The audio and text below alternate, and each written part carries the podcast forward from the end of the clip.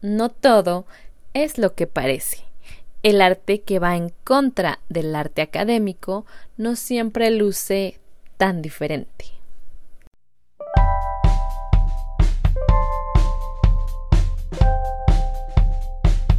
Hola, yo soy Karina. Bienvenido a Arte y Artistas, donde platicaremos sobre corrientes pictóricas, obras, artistas, museos, libros, películas y todo. Todo por amor al arte, por amor al arte.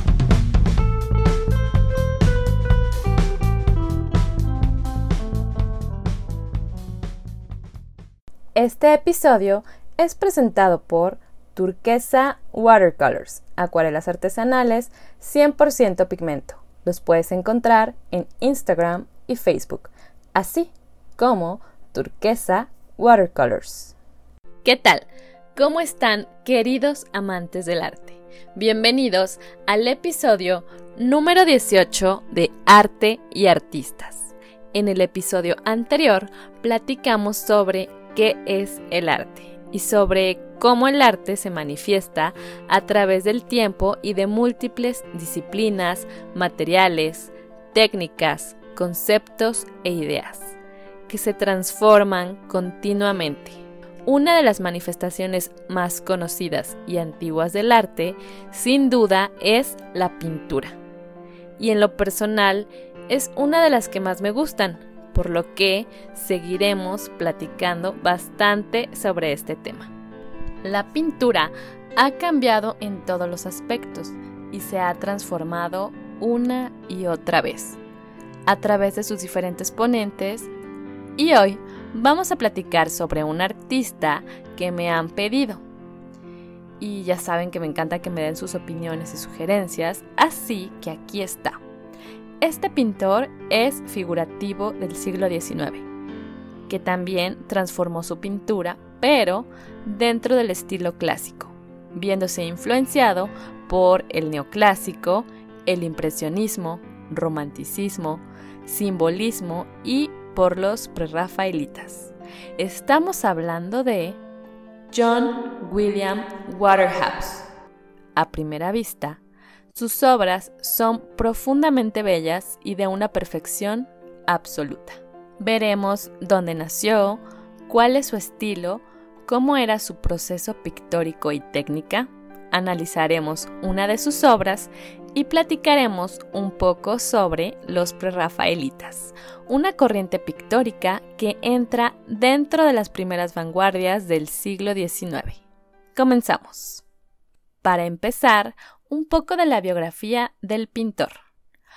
John William Waterhouse es un pintor inglés, pero que en realidad nació en Roma, Italia, en 1849, pero de padres ingleses que también fueron pintores, y estudió en Londres en the Royal Academy of Arts.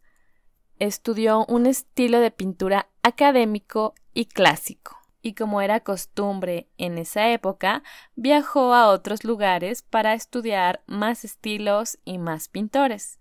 Estuvo en Italia y desde el año 1880 sus obras se exhibieron en the Royal Academy por varios años.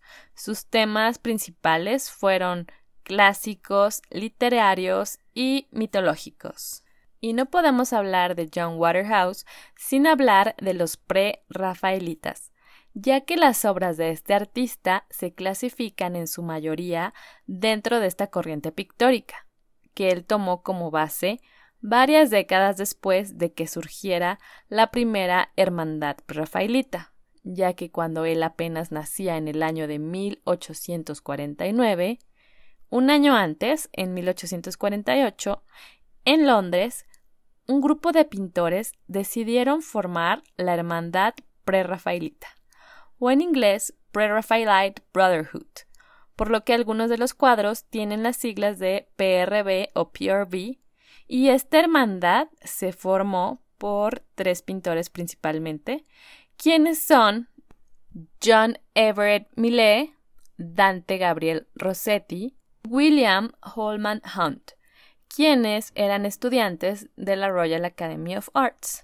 la misma escuela de arte a la que asistió Waterhouse, y también fueron añadiéndose otros pintores y escritores a este grupo que influyó en muchos otros artistas de la época. Cuando ves las obras prerafaelitas, puedes observar que están realizadas con una técnica impecable y bastante académica a simple vista. Pero este grupo en realidad estaba en contra del arte académico. Que en ese momento en Inglaterra se basaba en la pintura italiana posterior a Rafael Sanzio y Miguel Ángel, quienes, como vimos en el episodio de los Museos Vaticanos, estos dos artistas tienen una gran importancia para el arte, ya que realizaron numerosas obras maestras, que podemos apreciar hasta el día de hoy. Sin embargo, lo que en realidad buscaba el rafaelismo era regresar al arte de antes, antes del siglo XVI, y regresar a los procesos pictóricos y temas de un siglo anterior también buscaban detallar las obras de una forma mucho más minuciosa, luminosa y colorida, tal como se hacía en el siglo XIV y XV en Italia por los primitivos italianos y flamencos, antes de que Rafael fuera el gran pintor del Vaticano. Entonces, podemos concluir en esta parte que esta corriente, por el hecho de usar los procesos pictóricos de antes de Rafael, es que tomaron este nombre, pre-rafaelitas. Ahora vamos a platicar un poco de los temas del prerrafaelismo.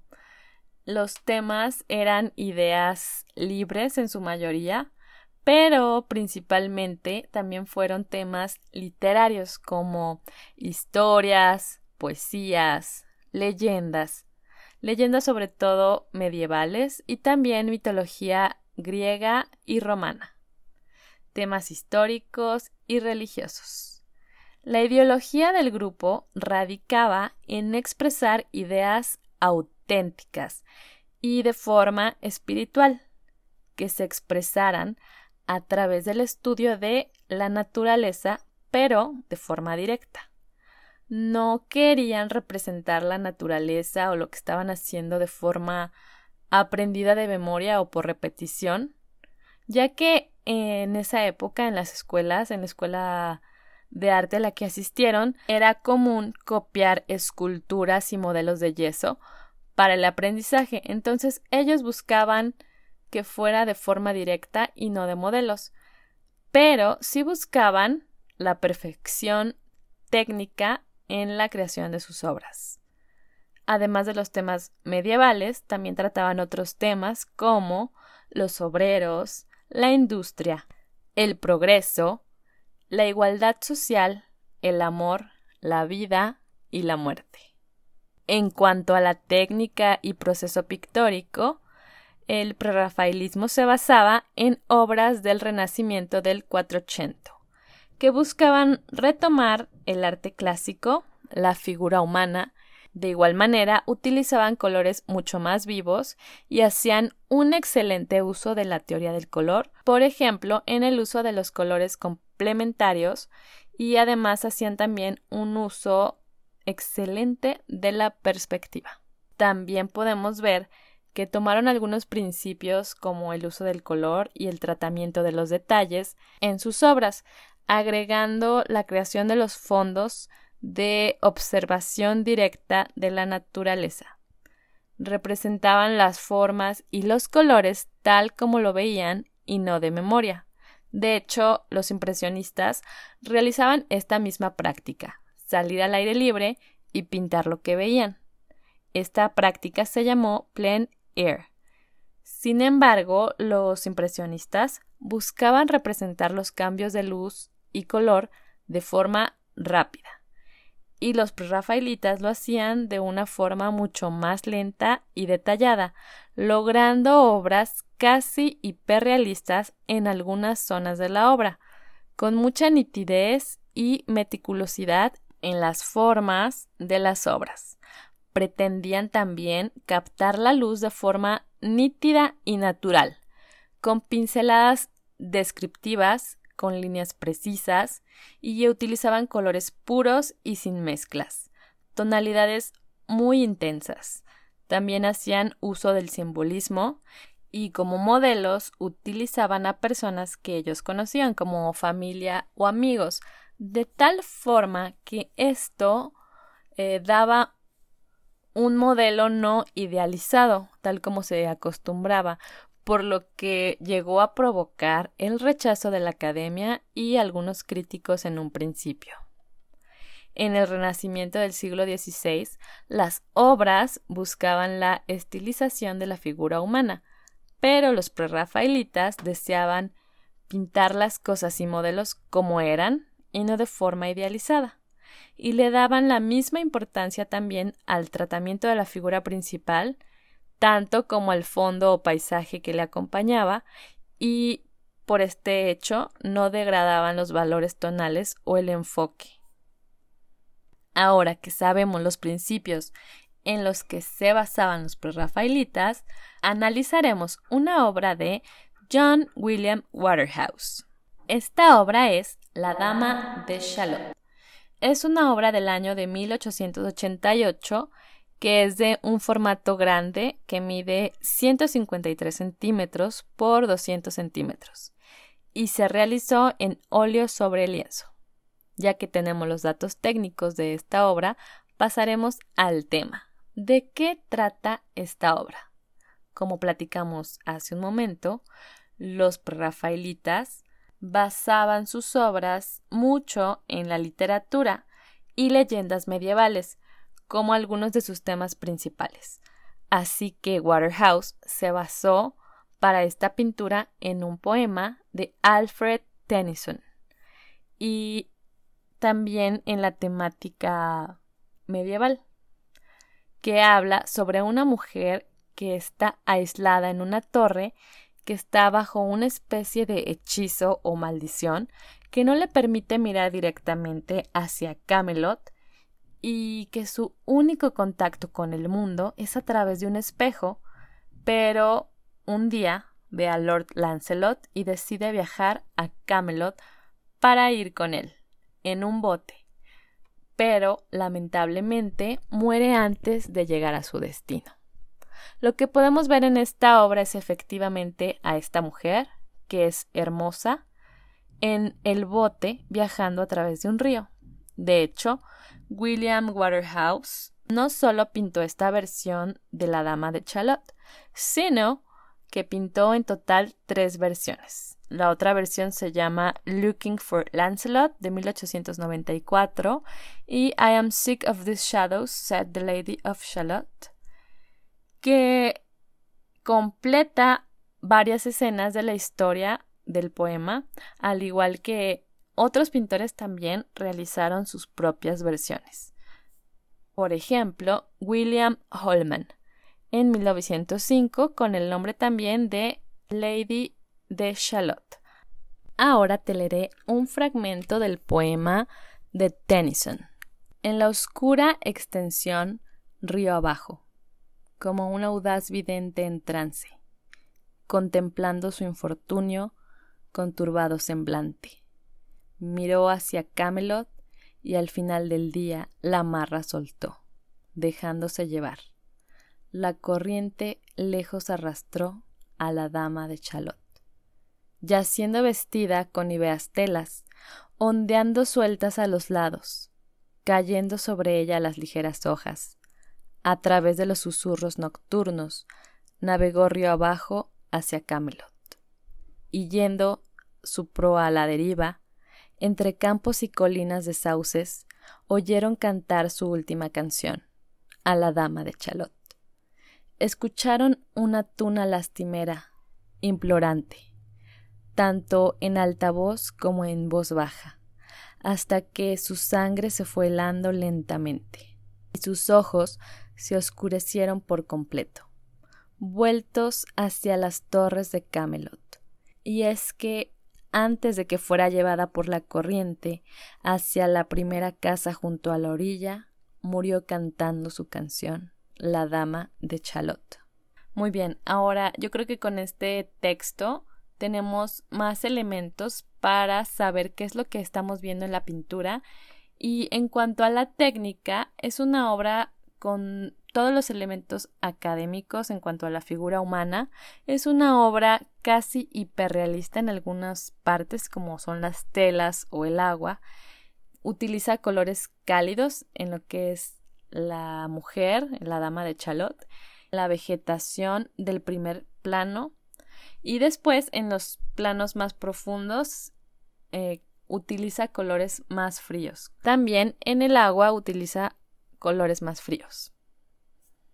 La pincelada a lo lejos es imperceptible y en la piel tiene un tratamiento impecable. Pero si te acercas, es un tanto impresionista. En las telas y en los elementos de la naturaleza, como en los árboles, la vegetación y el agua, podemos ver la pincelada direccional. En cuanto a la composición, vemos a la dama de Chalot en el centro ligeramente hacia la izquierda, pero se logra un equilibrio por la proa del bote. Es una escena bien iluminada en un ambiente lleno de elementos de la naturaleza. La mirada de la mujer es melancólica, perdida. No ve hacia ninguna dirección en particular. Va vestida de blanco con el pelo suelto, tiene la piel blanca, y el cabello, los párpados y los labios de color rojizo.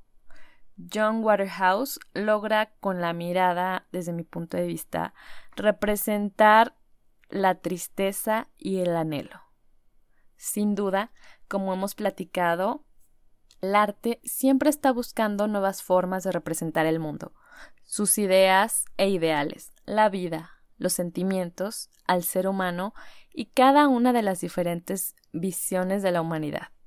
Y los prerrafaelitas fue la expresión de una nueva combinación de técnicas con temas antiguos, con una nueva perspectiva de perfección que dio lugar a este tipo de obras, tan particulares, bellas, que nos da un dejo de antiguo y nuevo al mismo tiempo.